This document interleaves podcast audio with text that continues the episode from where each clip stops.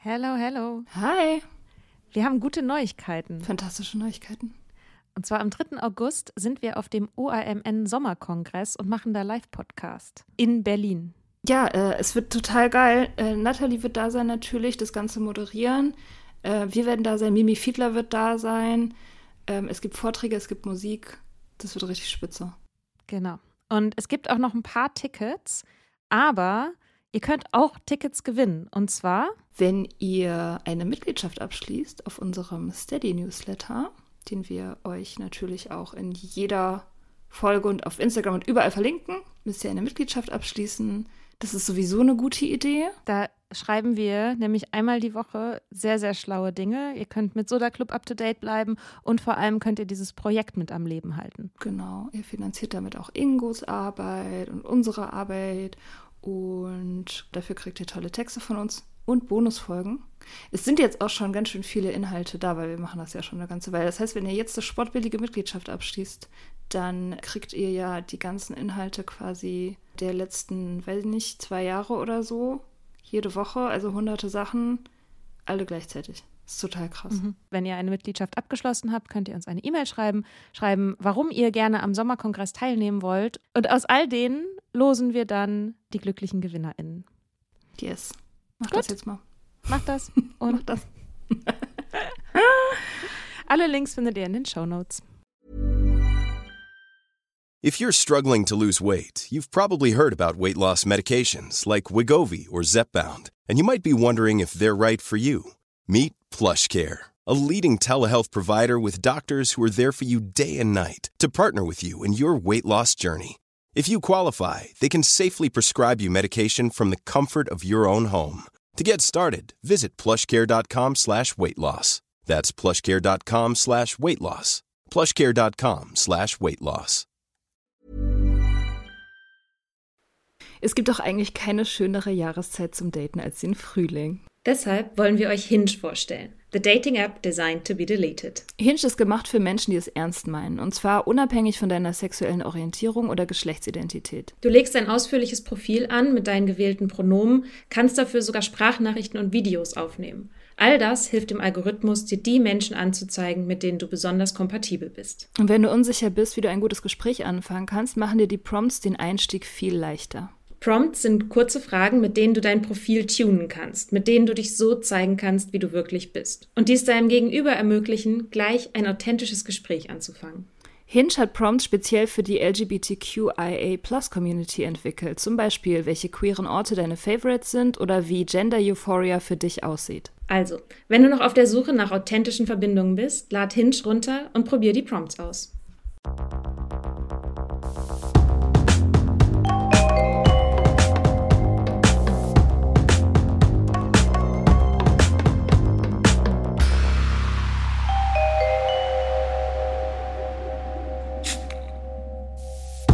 Hello, Hi.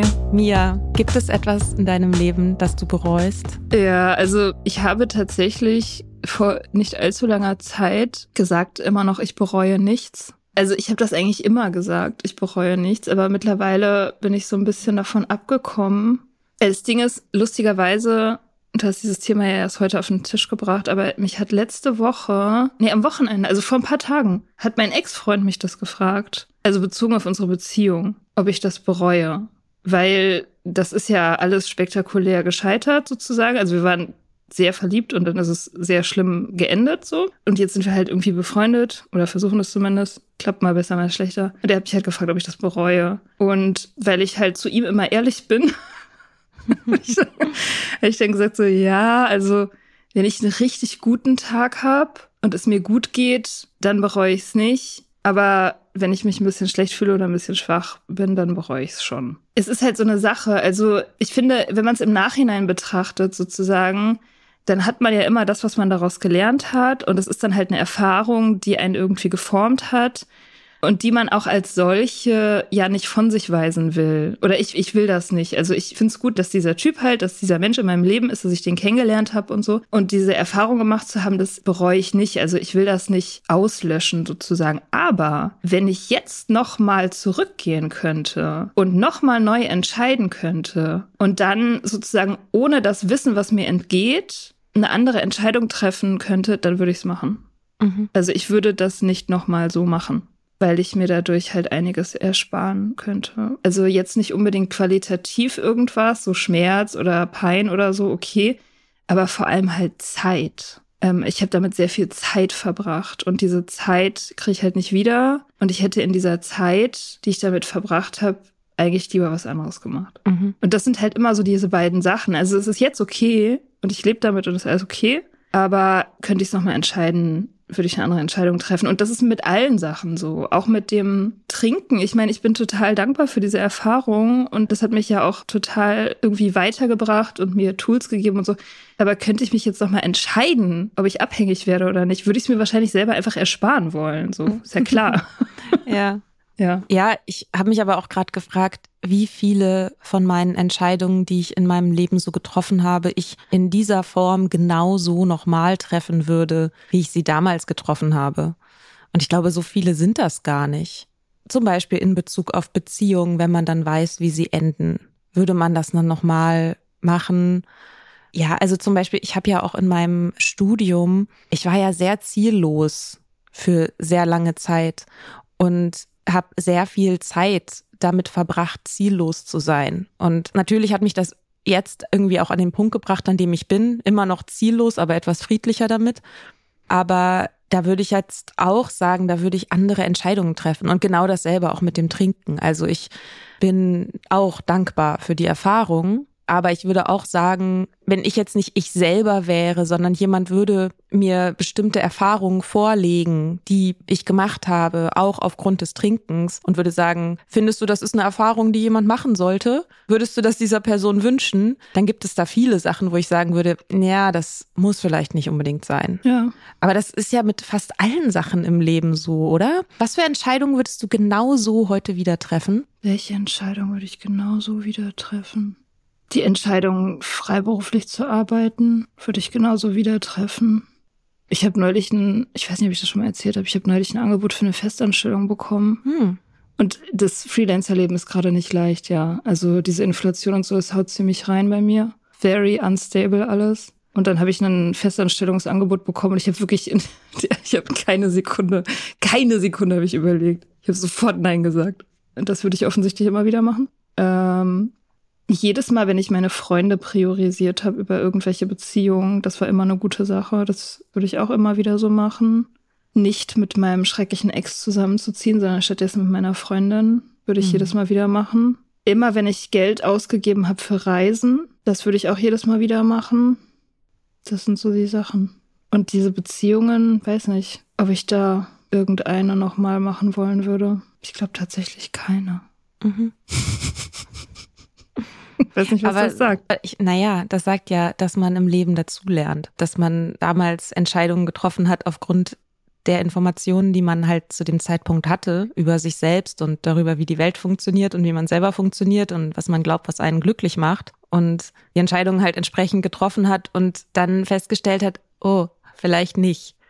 Ich fände seltsam, wenn man sagen würde, ja, jede Entscheidung in meinem Leben, die ich getroffen habe, auf jeden Fall immer wieder so. Klar, mit dem Wissen von jetzt, ne, ist ja logisch. Ich weiß nicht, ich glaube, die Entscheidungen, die ich bereue oder die ich nicht nochmal so treffen würde, sind alles Entscheidungen, die ich aufgrund niedriger Standards getroffen habe, zu niedriger mhm. Standards. Also immer wenn, wenn man sich vielleicht gedacht hat, da kommt nichts Besseres oder du musst das jetzt machen, weil das ist das Einzige, was sich dir jemals bieten wird und so. Das, glaube ich, ist der Fehler, wenn man sich mit dem Erstbesten zufrieden gibt, so. Das ist, glaube ich, nicht gut. Und beim Job ist das bei mir tatsächlich auch relativ häufig so gewesen. Also ich denke mir mittlerweile häufig so, ich hätte eine sehr viel stromlinienförmigere Karriere machen können, hätte ich an meine Fähigkeiten geglaubt. Mhm. Ja, ich habe auch so ein paar Intermezzi, Intermezzos, ein paar Zwischenspiele, wo ich rückblickend sagen würde, was, was, was, was, was habe ich da gemacht? Zum Beispiel habe ich ja mal so suchmaschinenoptimierte Texte für so eine IT-Firma geschrieben, so Marketing. Und alles daran fühlt sich irgendwie an wie was, wo ich, was, was, was habe ich da gemacht? Warum? So, ich meine, irgendwelche Gründe hatte ich so. Wahrscheinlich Geld. Geld, es hat sich angeboten. Und bei mir sind es auch die Entscheidungen, die daraus entstanden sind, dass ich mich selber nicht ernst genommen habe. Das sind die, die ich bereue. Mhm. Ja. Oder was heißt bereue? Also ich sitze nicht jeden Tag da und denke mir, oh, hätte ich mich doch damals irgendwie anders entschieden oder so. Das auch nicht. Ja, so ein bisschen die Frage, wo wäre ich heute, wenn ich mich eher ernst genommen hätte? Mhm. Da spielt für mich auf jeden Fall auch rein, mein Innenleben einfach ernst zu nehmen. Da gehört das Trinken mit dazu. Da gehört aber auch ADHS mit dazu. Also wenn ich eher bemerkt hätte, dass bestimmte Sachen für mich schwierig sind, wäre ich vielleicht auch eher auf den Gedanken gekommen, dass das was ist, was nicht alle Leute haben. Mhm. Und ich hatte schon auch so ein Was wäre wenn Schub, als ich diese Diagnose bekommen habe. Äh, was hätte sein können, wenn ich das eher gewusst hätte? Also wie viel Zeit und wie viel Energie ich darauf verwendet habe, mich irgendwie zum Funktionieren zu bringen und dabei aber die völlig falschen Ansätze gefahren habe. Mhm. Wie viel Leid ich mir auch hätte ersparen können. So diese krass langen Durchhängphasen auch, in denen ich nicht so wirklich was auf die Reihe bekommen habe oder so. Ja, da würde ich auch sagen, so das, das wäre halt schon ganz nützlich gewesen. Ja. Also mit der Abhängigkeit bin ich ja immer so der Meinung, dass diese Phase, in der man kämpft, also diese Phase, in der man Regeln macht und die dann immer bricht und dann versucht, die Kontrolle zu behalten und so weiter.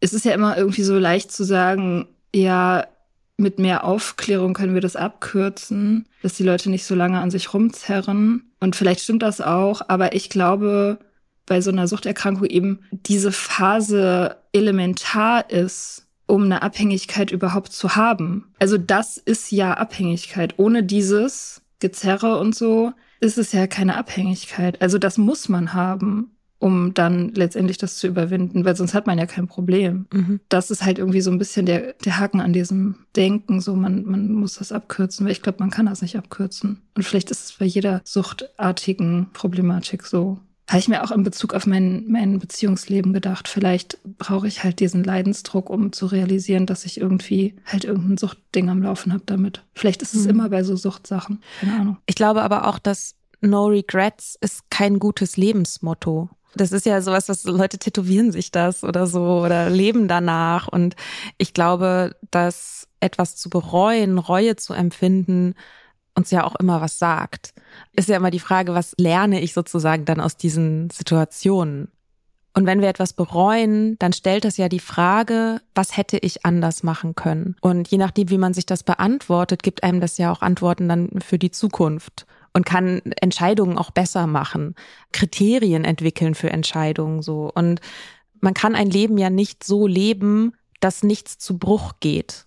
So, man kann halt aber lernen, Sachen zu reparieren und auf eine Art und Weise zu reparieren, dass es am Ende wegen diesen Brüchen und Rissen, die dabei entstehen, irgendwie in einem selber oder auch in Beziehungen, gerade in Bezug auf Abhängigkeit, dass das, was man am Ende repariert hat, dass das irgendwie schön ist und vielleicht auch schöner ist und nicht irgendwie we nicht trotz dieser Risse, sondern wegen dieser Risse, die Wie man repariert dieses japanische hat. mit diesen Goldadern diese Sache? Ja, das genau. ist doch gerade ganz groß bei Insta. ja, genau, genau, genau so wie ja, da gibt's das japanische mit den.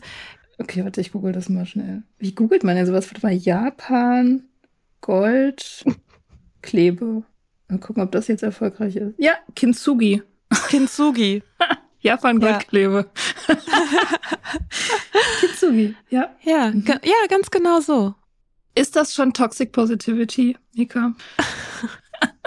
Nee, ich glaube, Toxic Positivity wäre zu behaupten, dass nichts zu Bruch gegangen ist und mhm. es nicht zu erlauben und die kaputte Tasse unter den Teppich zu kehren und zu sagen, nee, das okay. ist aber gar nicht da und es ist ja gar nichts kaputt, ist auch alles in Ordnung und nicht anzuerkennen, dass es halt schwierig ist und dass das unangenehme Gefühle sind, also dass Reue, Regrets, wie auch immer, dass das unangenehm ist. Aber es, da ist ja nicht die Lösung zu sagen, man darf das nicht fühlen oder man soll das nicht fühlen und man soll so leben, als würde man es nicht fühlen. Das würde ich sagen, ist Toxic Positivity. Hm. Und ich glaube aber auch nicht, dass es einen Zwang gibt, alles im Nachhinein schön zu finden. Gibt sehr, sehr viele Erlebnisse, die ich hatte, wo ich jetzt nicht sagen würde, ja, das war schön. Nee, das ist, das wäre echt auch zu viel verlangt. Um Gottes Willen. Wenn man alles schön finden müsste dann. Wie anstrengend. Und wie dumm, ich meine, das war ja offensichtlich nicht alles schön. Nee.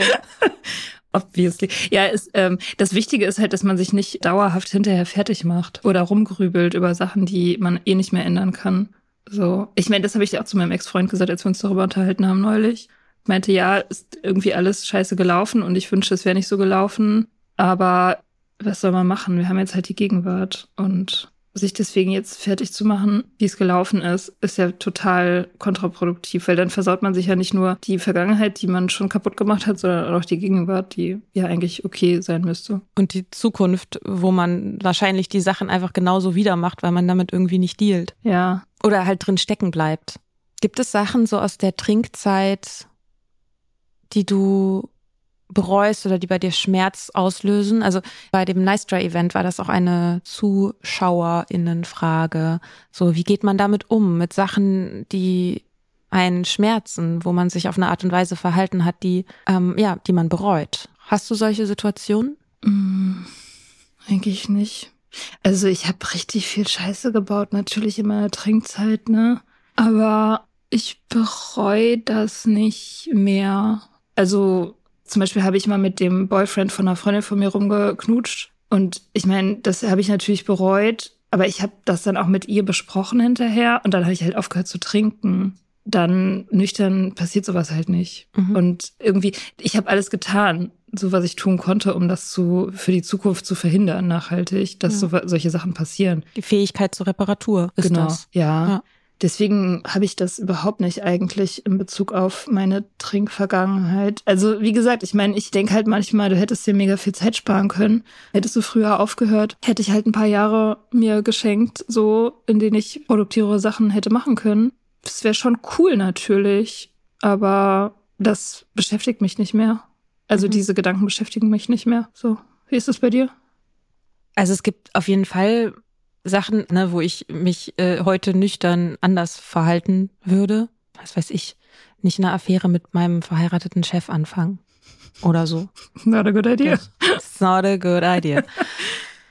es gibt eine Situation, die ist ganz klein und an die denke ich immer wieder. Und das war in meiner, in einer alten WG. Und da hing an der Tür am Spiegel von meinem Mitbewohner, also der hatte so, eine, so einen Spiegel außen an der Tür und da drauf klebte irgendwie so ein Zettel. Ich habe gar nicht, wusste nicht so richtig, was das ist. Ich glaube, so im Nachhinein, das war so ein altes Bandplakat, selbst kopiert und irgendwie so. Und ich weiß noch, ich war mit ein paar Leuten da am Start und wir waren total voll und haben uns irgendwie, ich weiß nicht, ob es eine Verkleidungsparty gab oder so. Und ich brauchte irgendwie einen Spiegel und ich habe dieses Papier abgerissen und habe überhaupt, ich habe keine Sekunde drüber nachgedacht und habe das einfach gemacht. Ich habe das einfach kaputt gemacht. Und der war traurig darüber, weil ihm das was bedeutet hat.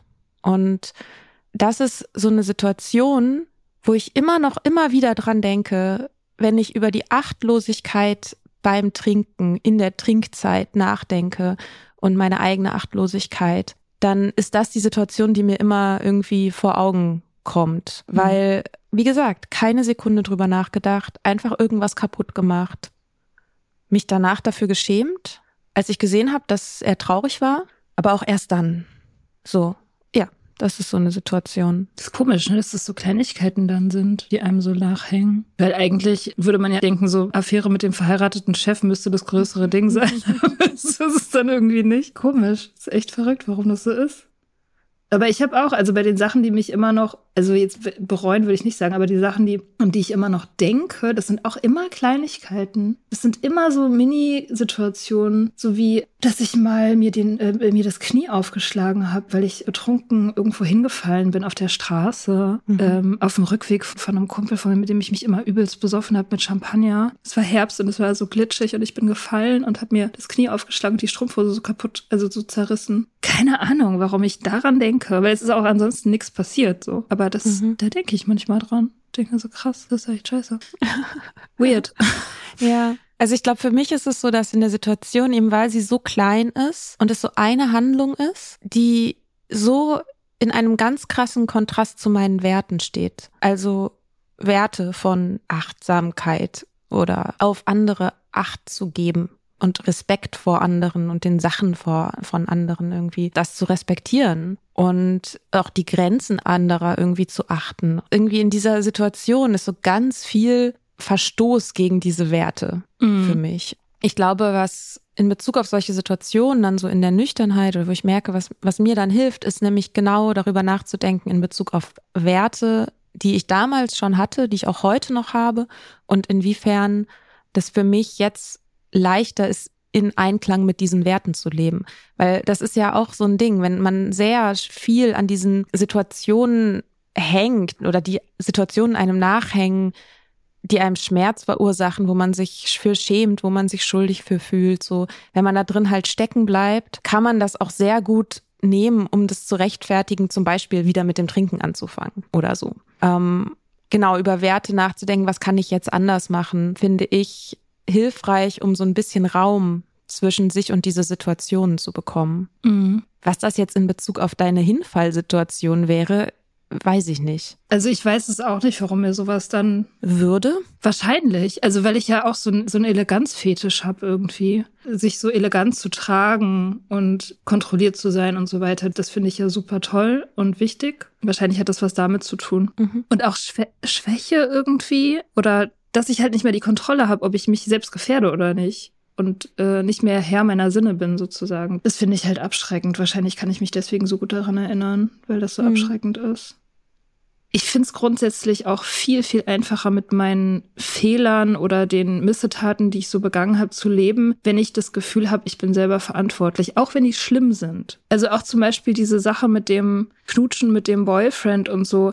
Mir fällt es viel einfacher, und das war auch damals schon so, mir zu sagen, ja, ich bin halt einfach ein Arsch, ich bin halt einfach eine, eine Schlampe und deswegen mache ich das und nicht, ja, ich war betrunken und hab's halt nicht besser im Griff gehabt sozusagen. Also ich kann total gut damit leben, wenn ich mir selber sage, du bist halt einfach eine Schlampe. Das geht, damit kann ich dann leben. Aber mir selber zu sagen, du hast es halt nicht unter Kontrolle gehabt, das ist für mich viel schlimmer, hm. komischerweise. Ha, interesting. Wenn, wenn du mir sagst, ich finde, du bist ein Riesenarschloch und total ein schlechter Mensch und so, damit komme ich klar.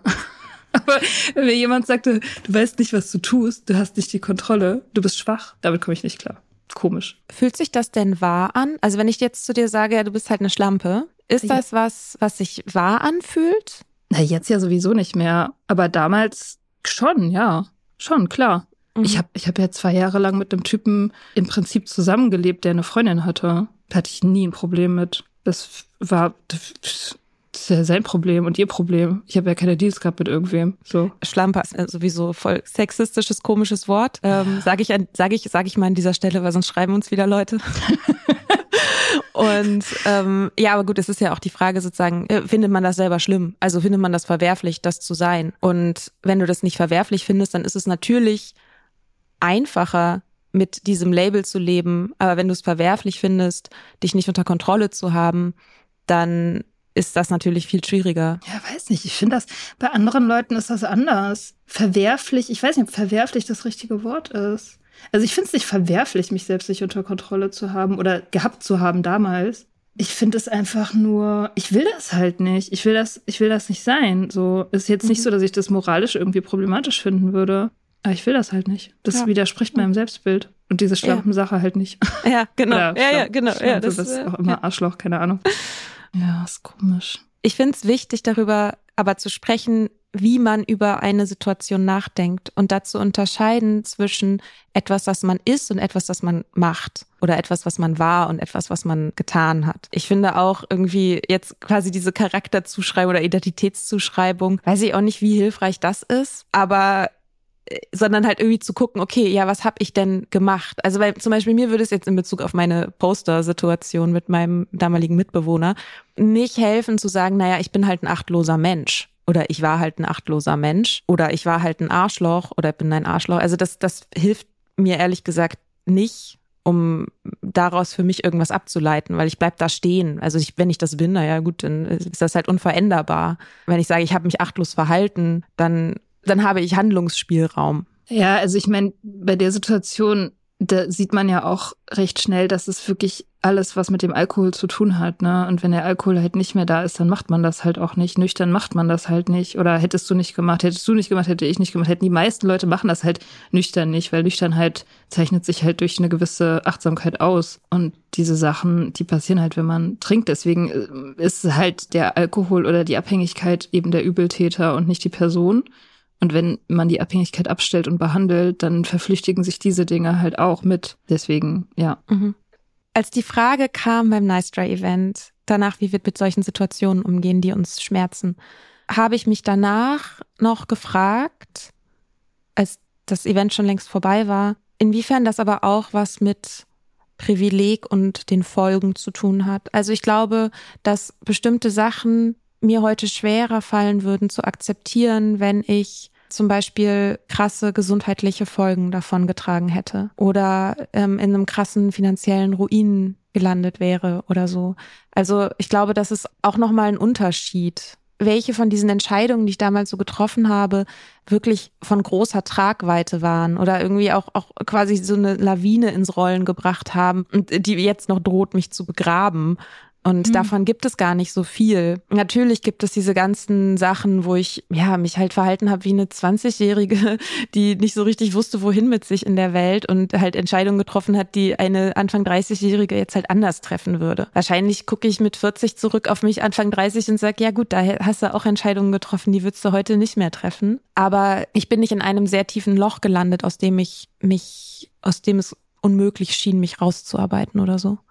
Und das ist ja schon, bei manchen Leuten ist das ja so. Ja, aber auch wenn man schlimmere Konsequenzen oder weitreichendere Konsequenzen in Kauf nehmen muss, zum Beispiel sehr hohe Schulden oder gesundheitliche irreparable Schäden oder so, auch dann hilft ja Reue nicht. Nein, nee, nee. Das Würde ist ja, das, und ich weiß auch nicht, also ich, ich weiß nicht, ob das bei mir so wäre ich kann das wirklich überhaupt nicht beurteilen. Also, ob ich jetzt, wenn, zum Beispiel, ich rauche ja noch, mhm. wenn ich jetzt Lungenkrebs kriegen würde, ob ich mich dann die ganze Zeit fertig machen würde fürs Rauchen? Keine Ahnung, ehrlich gesagt. Ich weiß nicht, ob ich das, ich glaube, äh, irgendwie habe ich nicht das Gefühl, dass ich das selber so durch so eine rationale Reflexion entscheiden könnte, ob ich mich dafür fertig mache oder nicht. Mhm. Ich meine, was ist denn eigentlich Reue? Ist Reue ein Gefühl oder ist es eher was Kognitives? Ist es so wie Grübeln oder ist es eher so wie was fühlen? Also ich würde schon sagen, dass es ein Gefühl ist, aber ich glaube, irgendwie ist es ein besonderes Gefühl. Es geht von einem Jetzt-Zustand aus, mit dem man nicht zufrieden ist. Man reist zurück in der Zeit zu der Entscheidung, von der man meint, dass die zu dem Jetzt-Zustand geführt hat und dreht dann an dem Was wäre wenn Rädchen und stellt sich dann, je nachdem, wie man das Rädchen gedreht hat, eine bessere Zukunft vor, mhm. die man jetzt hätte, eine, eine neue Gegenwart. Also man mhm. erfindet kontrafaktisch eine Gegenwart, die nicht existiert. Mhm. Und die vergleicht man mit dem Jetztzustand. Und man projiziert das auf diese Entscheidung, die da damals war. Mhm. So würde ich sagen. Ich glaube, das ist, das ist Reue, oder? Also wenn was kaputt ja. gegangen ist, wenn eine Beziehung kaputt gegangen ist, weil man zum, was weiß ich, man ist fremdgegangen oder man hat einen Job verloren, weil man was auch immer gemacht hat, dann bereut man das, weil man damals diese Entscheidung so getroffen hat, wie man sie getroffen hat. Genau. Ja, deswegen ist das tatsächlich, ja, es ist ein Gefühl, was in der Gegenwart ist, was man aber irgendwie aus einer irrationalen Vorstellung über die Vergangenheit speist. Also eigentlich ist es ja Unzufriedenheit mit dem Jetzt-Zustand. Mhm. Und das Kognitive daran ist sozusagen, dass man zurückgeht und versucht, das Gefühl von jetzt durch Denken über die Vergangenheit zu lösen, sozusagen. Völlig bescheuert eigentlich. Ja, man könnte auch so Anti-Reue erfinden, indem man zurückgeht und versucht, die ganzen Sachen auszulöschen, die richtig geil sind im Leben und dann sich total zu freuen, dass die ganzen Sachen, die man jetzt hat, da sind. Also man kann sich ja auch eine schlimmere Gegenwart vorstellen, so. Und ich hatte ganz krass dieses Gefühl, das weiß ich noch, als wir die Folge Mika und der Alkohol aufgenommen haben, dass ich am Ende so einen richtigen Dankbarkeitsflash gekriegt habe. Ich wollte es gerade sagen, nämlich, dass Dankbarkeit ja das Gegenteil sozusagen dann von Reue ist. Ach, die Anti, ja, die Anti-Reue hat schon einen Namen und zwar Dankbarkeit. ähm, na toll, doch kein neues äh, Gefühl erfunden. Ähm, ja, also, dass ich in dem Erzählen dieser Geschichte von mir gesehen habe, an wie vielen Stellen es auch so viel schlimmer hätte sein können. Und mhm. dass ich an so vielen Stellen halt auch nochmal anders hätte abbiegen können. Und die Dankbarkeit, die entstanden ist, zum einen dafür, dass ich diese Entscheidung dann doch irgendwie noch so getroffen habe, wie ich sie getroffen habe, zum Beispiel das Nüchternwerden, aber auch für all die Dinge in meinem Leben, die mich gehalten haben, die mich gebunden haben auch ans Leben. Und dafür diese Dankbarkeit zu empfinden, dass mir das möglich war, nicht komplett abzurutschen. Also zum Beispiel hatte ich auch sehr, sehr früh das Gefühl, wenn ich etwas richtig gut finde, dann mache ich das sehr exzessiv. Das gehört seit sehr jungen Jahren zu meinem Selbstbild und hat mich immer davor bewahrt, andere Drogen auszuprobieren. Mhm. Also ich habe in meinem Leben, was weiß ich, eine Handvoll mal gekifft oder so, aber das, ich fand es auch nie so geil. Aber ich hatte immer dieses Gefühl, ey, wenn du irgendwas anderes nimmst und du das gut findest, dann kann das böse enden. Und bei mhm. Alkohol, weil ich das nicht so richtig als Droge, glaube ich, begriffen habe, hatte noch viele andere Gründe, so, ne? Wir haben 126 äh, Episoden dazu. Ähm, aber ja, das hat mich vor sehr, sehr vielen Dingen geschützt. Ja. Das stimmt. Also alles wieder eine Haltungsfrage. Man kann das alles ganz furchtbar finden, so wie es gelaufen ist, und die ganze Zeit darüber weinen, über die Vergangenheit und die Gegenwart. Oder man kann sich umdrehen und es genau andersrum betrachten. Und man kann mit beidem ja irgendwie auch nicht streiten. ja. Tatsächlich. Und das ist dann wahrscheinlich irgendwie vielleicht auch ein bisschen eine Veranlagungsfrage. I don't know. Das ist halt eine Frage der Resilienz. Das scheint ja auch irgendwie so ein bisschen so einen genetischen Faktor zu geben bei der Resilienz, wie resilient man ist. Ja, aber es ist ja auch eine Frage, wo lege ich meinen Fokus? Und man kann ja schon aktiv den Fokus auf bestimmte Sachen legen und versuchen, irgendwie die Perspektive nochmal zu verändern oder so. Ja, das stimmt. Ich glaube, dass aber auch dieses Thema Reue nochmal anders sein könnte, wenn man, sagen wir mal, wir wären jetzt nochmal zehn Jahre älter oder 20 Jahre älter, weil je länger wir leben, desto mehr wird das Ich will etwas nicht zu einem Ich kann etwas nicht oder ich will etwas nicht haben zu einem Ich kann etwas nicht haben. Also ich glaube, der Klassiker, der Klassiker ist ja Kinder haben oder nicht. So, mhm. also wollen oder nicht wollen. Man kann sich, glaube ich, lange gut damit fühlen, das nicht zu wollen. Aber wenn man dann an einem Punkt ist, an dem man feststellt, ich kann das nicht mehr, das macht, glaube ich, was. Ich weiß nicht, ob das dann automatisch Reue bedeutet oder Regrets oder irgendwie so. Ich halte es auch für etwas schädliches Narrativ, irgendwie zu behaupten, dass Menschen, die keine Kinder kriegen, das auf jeden Fall irgendwann mal bereuen werden. Also das glaube ich halt auch nicht. Ja, vor allem Kinder kriegen kann man ja genauso bereuen. Kann man genauso bereuen, ja. ja. Aber auch krass stigmatisiertes Thema so. Ja. Ähm, ja, ich glaube, als ich, ja, sagen wir einfach mal vor zehn Jahren oder so, ne? Da schien ja irgendwie alles noch möglich. So ich hätte noch mal was anderes studieren können oder noch mal ins Ausland und irgendwie diesen Karriereweg wählen oder so und das wird halt weniger mit der Zeit. Also nicht, dass man nicht auch noch mal studieren kann, aber es wird schwieriger. Ja, so. total. Ja, das ist halt der Zeitfaktor. Wenn man weniger Zeit hat, also wenn man jung ist, dann hat man ja das Gefühl, man ist unsterblich und man kann im Prinzip 80 Leben in diesem einen Leben irgendwie unterbringen. Und deswegen sind halt auch die dümmsten Fehler im Grunde nicht so schlimm, weil kannst halt immer Kurs korrigieren und immer irgendwie neue Wege einschlagen. Und du hast ja auch mega viel Energie dafür. Also nicht nur Zeit, sondern auch eben diese Energie und den Glauben und das Vertrauen und all diesen Shit.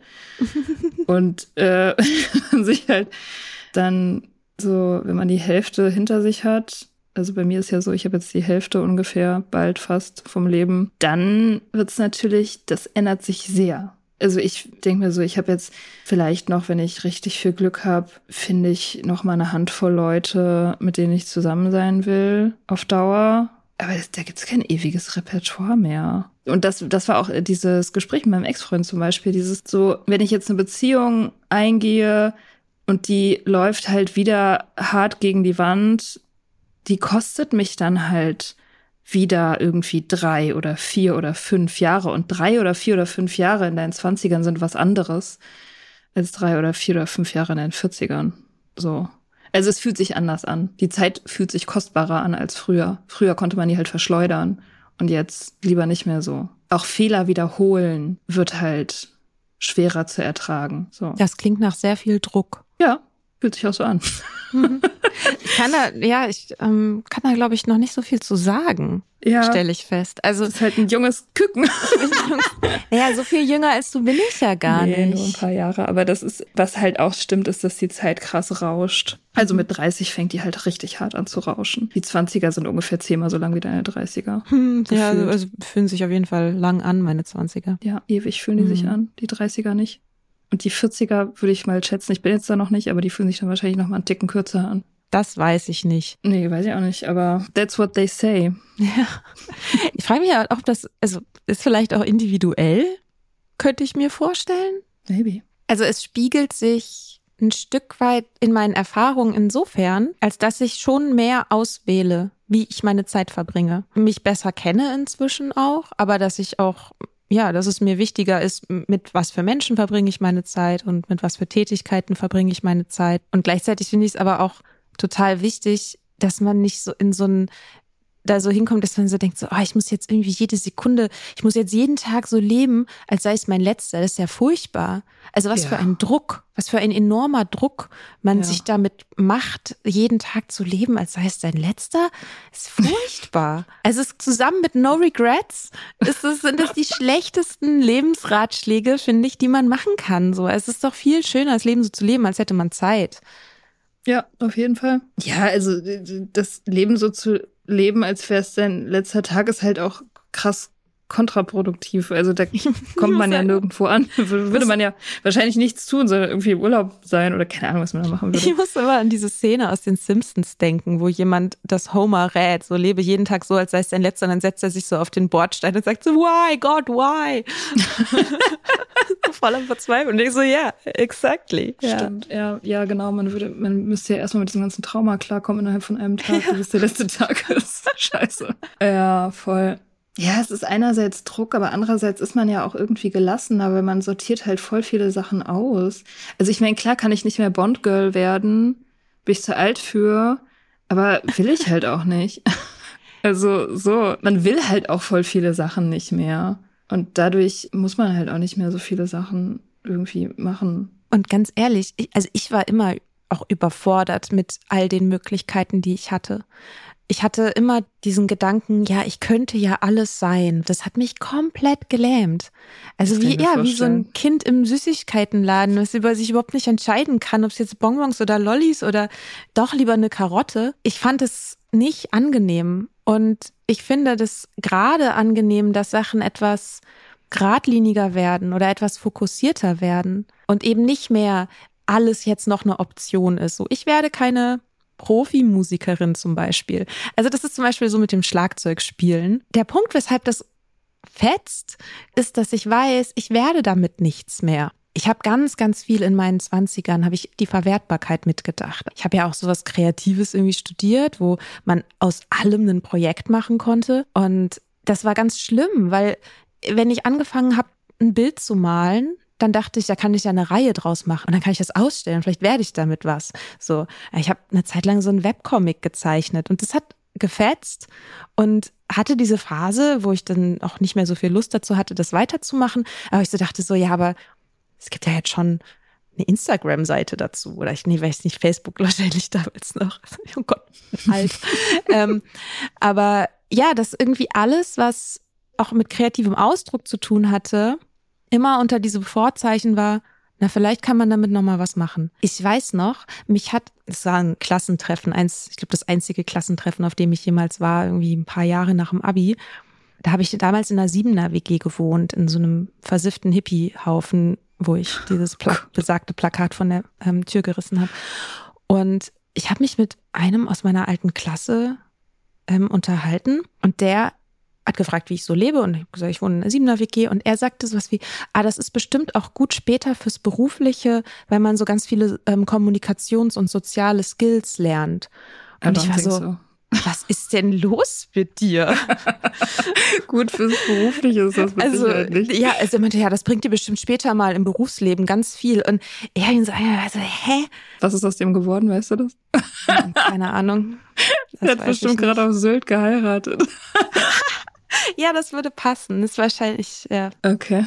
Ja. wie heißt es doch so schön, Probleme sind dornige Chancen oder irgend sowas. so dieser Christian Lindner-Spruch. Gott. Äh, ja, wenn ich den anrufen würde, würde er mir bestimmt ein exzellentes ETF-Portfolio zusammenstellen. Mm, ja, keine Ahnung, ich weiß nicht. In Zeiten der mangelnden Rente. Also ja. offensichtlich, anscheinend habe ich doch nicht alles unter dem Gedanken der Verwertbarkeit gesehen, aber schon viele Sachen. Bei mir ist es echt lustigerweise genau umgekehrt. Ne? Ich hatte früher null das Gefühl, dass ich irgendwas werden kann. Ich hatte früher, also so mit Anfang 20 oder so, hatte ich das Gefühl, ich kann froh sein, wenn ich irgendwo einen mittelmäßigen Job finde mit irgendwas. Also ich hatte überhaupt keine höheren Ambitionen. Ich habe nicht gedacht, ich könnte alles sein. Also überhaupt nicht. Ähm, ich habe immer, ach so, ich habe auch nicht gedacht, dass ich sein könnte. Ich habe immer nur gedacht, ich müsste es können. Also so, das ist ja okay. nochmal ein Unterschied. Also das, ja. Ja, das ist, das hatte ich, weiß nicht, ob ich das hatte. Diese Wahlparalyse, das hatte ich null. Und jetzt habe ich das aber, dass ich denke, ich muss meine Zeit gut verwerten. Also ich, das hatte ich früher nicht. Früher konnte ich tatsächlich einfach irgendwie stundenlang irgendwas zeichnen ohne Ziel und das hat mir gereicht, so diesen Prozess. Und jetzt fühle ich mich halt immer scheiße, wenn ich das mache. Oder was heißt scheiße? Aber ich erlaube mir das sozusagen nur, wenn ich wirklich nichts anderes machen kann. Weil sonst mhm. denke ich immer, ich muss halt meine Zeit in was Produktives stecken, in Arbeit oder in Soda Club oder in was schreiben, irgendwas, ja, was, was halt Zukunft hat mhm. und nicht nur Gegenwart. Ich meine, hängt wahrscheinlich auch damit zusammen, dass du davon lebst. Das ist halt das Ding, wenn man diese ja. Sachen zum Beruf macht, dann ja. Wird das schwieriger. Ja, das stimmt. Habe ich mir auch neulich überlegt. Ich habe so gedacht, also weil ich mache ja manchmal irgendwie so hier und da so ein bisschen Projektmanagement mit nebenbei. Und ich dachte so krass, ich wäre in einem anderen Leben, wäre ich, glaube ich, ein richtig guter Manager geworden. Und dann hm. habe ich mir gedacht, so, hätte ich diese Denkweise gehabt, also diese FDP-Denkweise früher, ne, ich wäre ja aus einem völlig mhm. anderen Nest. Also ich, das wäre mir im Traum nicht eingefallen, irgendwie Wirtschaft zu studieren oder irgendwas. Nee, um Himmels Willen. Aber hätte ich das gemacht, dachte ich so, könnte ich vielleicht, wer weiß, vielleicht könnte ich mich mit 45 zurücklehnen und einfach von meiner Kohle leben und von meinen Aktien. Mhm. und könnte halt jetzt irgendwie mich darauf vorbereiten, dass ich ein paar Bücher schreibe, so ohne finanziellen Druck, ohne Existenzsorgen. Da hättest du wahrscheinlich nicht so viele Themen, über die du schreiben könntest. Wer weiß, ich könnte ja über meine so Finanzratgeber. Meine, ja, oder ich könnte halt über die Leute schreiben, die ich so in meiner in meinen hohen Wirtschaftspositionen kennengelernt hätte. Ich glaube, da kann man gut Bücher drüber schreiben. Ja, bestimmt. Tun ja Leute auch. Christy Coulter schreibt bald. Ich glaube, das kommt bald raus, ne? Ihr das Amazon-Buch? Das Amazon-Buch, genau. Die hat nämlich nicht nur ein tolles Buch über Nüchternheit geschrieben, sondern äh, schreibt jetzt auch gerade eins über ihre Zeit bei Amazon. Da hat sie nämlich in einer relativ hohen Position gearbeitet. Das ist bestimmt richtig geil. Mhm. Naja, der, der Gedanke kam mir so neulich. Stichwort naja, unerfülltes Potenzial. Aber, ja, genau, unerfülltes Potenzial. Das ist, und das ist was, das begleitet mich schon sehr lange. Dieses unerfüllte Potenzial. Und es macht mich inzwischen sehr sauer, wenn mir jemand das unterstellt. Also auch wenn mir jemand Potenzial unterstellt. ähm, so ein halbes Jan Borek-Zitat, ne? Also ich finde es perfide, ja. wenn mir jemand Glück unterstellt. Ja, ich finde es perfide, wenn mir jemand Potenzial unterstellt, weil Potenzial ja schon beinhaltet, dass man es nicht erfüllt. Also Potenzial ist ja immer nur etwas, was sein könnte. Ja. Und ich finde das so anstrengend. Ich finde es so anstrengend, immer noch was sein zu können. Und ich glaube, das ist auch diese Möglichkeitsparalyse, die ich in meinen Zwanzigern so stark gefühlt habe. Das hat natürlich auch ganz viel damit zu tun, dass ich in meiner Schulzeit oft gehört habe, so ja, sie könnte, wenn sie nur wollte, sie könnte viel bessere Noten haben, wenn sie sich nur anstrengen würde und so. Und ich äh, mich auch angestrengt habe, zwischenzeitlich.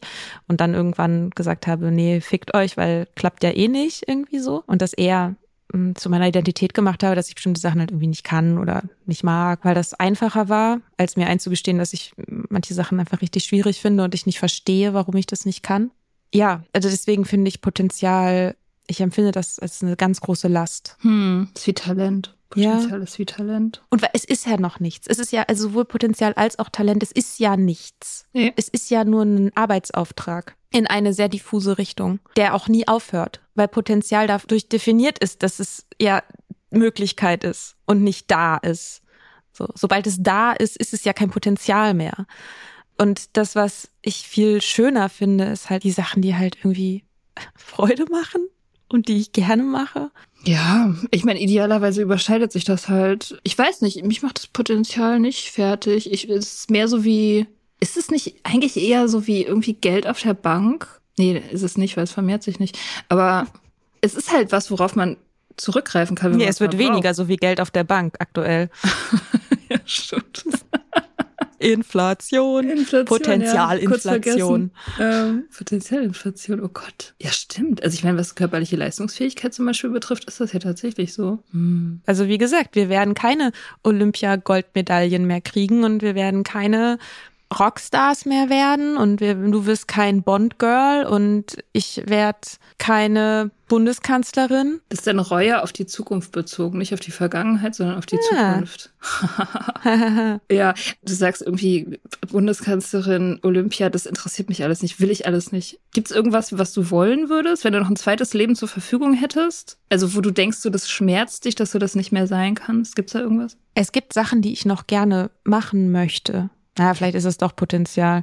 Verdammte Axt. Ja, Dinge, die man, also das sollte man ja auch. Man sollte ja. schon, auch wenn man lebendig ist, gerade wenn man noch nicht mal 40 ist, Dinge haben, die man noch machen möchte. Sonst, das wäre ja traurig, wenn das nicht so wäre. Ja, ich habe das nicht unbedingt, dass ich sagen würde, in einem zweiten Leben zum Beispiel macht sich das ja in diesen großen Lebensentscheidungen fest. Was weiß ich, äh, was habe ich studiert oder welche Ausbildung habe ich gemacht? Habe ich früh geheiratet oder keine Ahnung.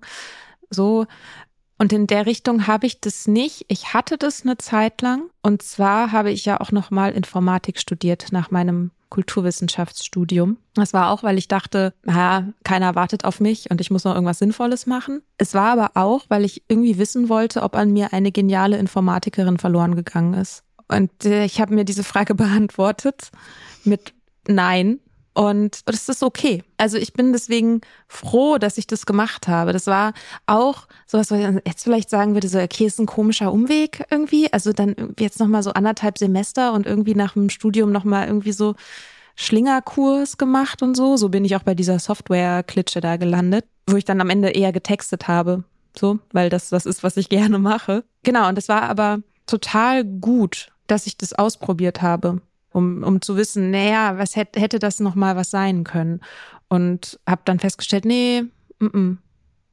und ich wollte das unbedingt, ne? Ich wollte dieses Studium unbedingt machen, habe sehr viel dafür getan, dass ich die Bewerbung und keine Ahnung was, also ich habe das wirklich, ich habe da viel reingesteckt und dachte, das wird richtig geil und habe dann festgestellt, nee, ist es nicht. Mhm. Das ist doch mega. Und du? Also Managerin? In einem zweiten Leben? Ja, weiß ich nicht. Also es ist halt auch immer so das Ding. Ich, ich, ich sehe ja Leute, die diesen Job machen und ich gucke mir das an und denk so, pff, I don't know, ob das, ob das geil ist. Ähm, ja, doch. Also doch, das denke ich schon. Also ich habe jetzt keinen, ich habe keine Regrets, äh, dass ich das nicht gemacht habe. Aber ähm, in einem zweiten Leben würde ich es wahrscheinlich machen, allein um der Experience willen, um mhm. zu gucken, so ja, wie das so ist, mit finanzieller Sicherheit gesegnet zu sein und so, dann würde man wahrscheinlich feststellen, dass es Vor- und Nachteile hat und dass es irgendwie für den allgemeinen Glücksfaktor nicht so eine große Rolle spielt, ob man freie Autorin ist oder Managerin in irgendeinem DAX-Konzern, sondern dass man sich innerlich wahrscheinlich sehr, sehr ähnlich fühlt und die großen Lebens Themen so oder so auf einen zukommen, egal was man für einen Job macht und egal wie die Arbeitskleidung aussieht. Also das, das wäre wahrscheinlich das, was passiert dann. Ich finde das schwierig, mir das vorzustellen, weil vielleicht würde es keinen Unterschied machen, wenn ich ein anderer Mensch wäre. Aber ich würde jetzt sagen, dass es für mich einen großen Unterschied machen würde, ob ich in einem Job arbeite dieser Art oder nicht. Also ich möchte das nicht. Nee, nee, das meine ich ja auch nicht. Also ich meine jetzt nicht, man soll Jobs machen, die man scheiße findet oder in denen man nicht interessiert ist, so, aber ähm, das, was ich mache, ist nicht das einzige Leben für mich, was ich führen könnte. Ich könnte schon auch noch andere Leben führen mit einem sehr anderen Interior. Mhm. So. Und, und das würde mich genauso irgendwie auf irgendwelchen Ebenen happy machen oder mich ehrgeizig machen oder so. Ne? An Sport zum Beispiel wäre ich null interessiert, hätte ich gar keinen Bock drauf. also dann würde ich lieber irgendwie, keine Ahnung, Zeitung ausfahren oder so, als Profifußball oder Profi-Skispringen zu machen oder so. Aber andere Sachen kann ich mir irgendwie schon leichter vorstellen, auch wenn sie sehr anders sind als das, was ich mache. Also mhm. zum Beispiel irgendwie Management oder Forschung oder sowas. So den anderen Lebensentwurf, der mich interessieren würde, wäre Aussteigerleben. Echt? So auf Goa irgendwie so mit so Heilsteinen und so? Klar. Du kennst mich so gut. ähm, nee, so ein ähm, was weiß ich, irgendwo auf einer Farm mit so einer gewissen äh, schlechten Internetverbindung und ein paar Schafen. Mhm. Das fände ich interessant. Und sonst nichts? Also was machst du da dann den ganzen Tag? Scha Schafe also Schafe hüten. hüten. Ich, ich habe ehrlich gesagt nicht wirklich Ahnung von Agrarwirtschaft. Da scheint jetzt wahrscheinlich so eine gewisse Naivität durch, darüber, wie das Leben auf so einer Farm so ist. Ja, es ist wahrscheinlich so ähnlich anstrengend wie auf einer Baustelle oder so. Ja. Halt ein bisschen beschaulicher, aber körperlich wahrscheinlich ähnlich fordernd. I don't know. Ja, oder so ähm, Försterin. Also, ah. weißt du, so ein Job, wo man so super viel draußen ist und man den meisten Kontakt dann eher so zu Bäumen und Tieren oder so. Ich hatte mal ein Date mit einem Förster. Und wie war der? Der so? meinte, er arbeitet hauptsächlich im Homeoffice. wohnt er im Wald? Er wohnt Ist sein Zuhause Wald. der Wald? Nein. Oh. Hm. Nein. Na gut. Ja, ich werde wahrscheinlich keine Försterin mehr. Das ist gut. okay. Ja, nee. Also, aber das könntest du tatsächlich wahrscheinlich, wenn du es sehr, sehr begehren würdest. Mhm. Wenn dein Herz dich sehr danach verlangen würde, könntest du Försterin werden. Oh, oder in so einer, im Otterzentrum, Hankensbüttel. Was? Das, es gibt so ein Otterzentrum, da wohnen halt ganz viele Otter. Und da kann man, also Otter pflegen. Otter pflegen? Naja, Was brauchen die denn für Pflege? Die müssen, achso, der die muss man. brauchen Fisch. Okay, dann wirft man den halt so dreimal am Tag einen Fisch hin und das war's. Wahrscheinlich. Ich weiß nicht genau, was dieser Job genau beinhaltet. Mhm. Nee, das wäre alles nichts für mich, das ist alles, was du jetzt gesagt hast. Ich könnte mhm. auch nicht auf dem Land leben. Das wäre mein, da hätte ich gar keinen Bock drauf. Aussteigerleben auch nicht. Ich bin sehr, ich habe sehr gerne meine Hand irgendwie so gefühlt auf dem Puls der Zeit. Ich bin gerne, wo halt Stadt ist und Dreck und Menschen, ganz viele Menschen und so so Landleben, das interessiert mich gar nicht. Nee, ich hätte tatsächlich in einem anderen Leben gerne richtig viel Geld. Okay, ja, das ist ein sehr ungewöhnlicher Wunsch. Nein, also ich meine jetzt nicht, ich, nicht weil, weil ich denke, dass mich das glücklich macht, aber ich, ich würde gerne wissen, wie das so ist, dieses, mhm. dieses, dieses Leben zu haben, was, was einem so, man hat ja auch Macht, also Geld und Macht zu haben, das würde mich interessieren. Also nicht, mhm. um mich zu bereichern, sondern einfach um zu, um zu wissen, wie, wie das ist, auch moralisch, ja, was es irgendwie bedeutet, Einfluss zu haben und Handlungsspielraum, also mehr Handlungsspielraum als normale Menschen. Das würde mich mehr interessieren als Otter auf jeden Fall.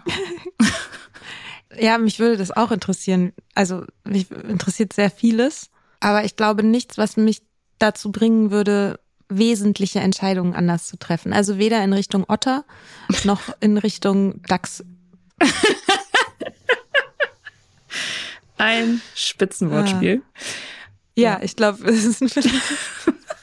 wir sind echt so komplett vom Thema abgekommen. Also weiß ich nicht, sind wir vom Otter Thema abgekommen? Nein, wir haben das, wir haben diese, ich bin sehr stolz auf uns. Wir haben den Spannungsbogen von der Reue über die Vergangenheit hin zur Reue über die Zukunft gespannt. Hm. So. Und haben festgestellt, wir haben offensichtlich nicht besonders viel Reue auf die eine oder andere Seite. Weißt du, was mich richtig interessieren würde? Ich hm. fände es mega cool, wenn uns Leute so schreiben würden, was sie bereuen. Gerne vielleicht nicht so super lang, aber so, dass wir das vielleicht mal im Podcast vorlesen können. Oder Sprachnachrichten. Also entweder schickt uns Sprachnachrichten, 90 Sekunden, damit was ihr bereut, oder schickt uns eine Mail an hallo@sodaclub.com oder unter dem Post für diese Folge. Ja, oder wir machen eine Story. Ja, das genau. ist so eine Umfrage, das funktioniert immer ganz gut. Äh, dann müssen sich die Leute nämlich auch kurz fassen. Mhm. Da gibt es ein Zeichenlimit. genau, also das wäre toll. Und wenn ihr uns das schickt, dann können wir das nächste Folge mal verkünden oder übernächste Folge oder so. Ja, fun, fun, fun. Eure Reue, eure Lebensreue. Mhm. Was bereut ihr? Ja. Das würde mich freuen. Okay. Gut. Let's wrap up. Schönen Sonntag. Schönen Sonntag. Bis Bye. bald. Bye. Wir hoffen, dir hat diese Folge gefallen. Wenn du mit Soda Club up to date bleiben willst, dann kannst du das auf sodaclub.com. Dort findest du nicht nur alle Podcast-Folgen, sondern auch das Sodamag, Magazin für Unabhängigkeit. Wenn du Steady-Mitglied wirst, kannst du unsere Arbeit unterstützen und bekommst noch dazu unseren Newsletter voller geiler Bonusinhalte. Schreib uns für Feedback, Fragen und Themenvorschläge. Wir lesen alles. Und wenn du ein Sternchen bei Apple Podcasts und Herzchen bei Instagram gibst, dann lieben wir dich für immer. Bis bald auf sodaclub.com.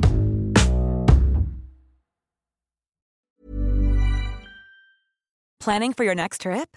Elevate your travel style with Quince. Quince has all the jet setting essentials you'll want for your next getaway, like European linen, premium luggage options, buttery soft Italian leather bags, and so much more. And is all priced at 50 to 80% less than similar brands. Plus, Quince only works with factories that use safe and ethical manufacturing practices. Pack your bags with high-quality essentials you'll be wearing for vacations to come with Quince. Go to quince.com/pack for free shipping and 365-day returns.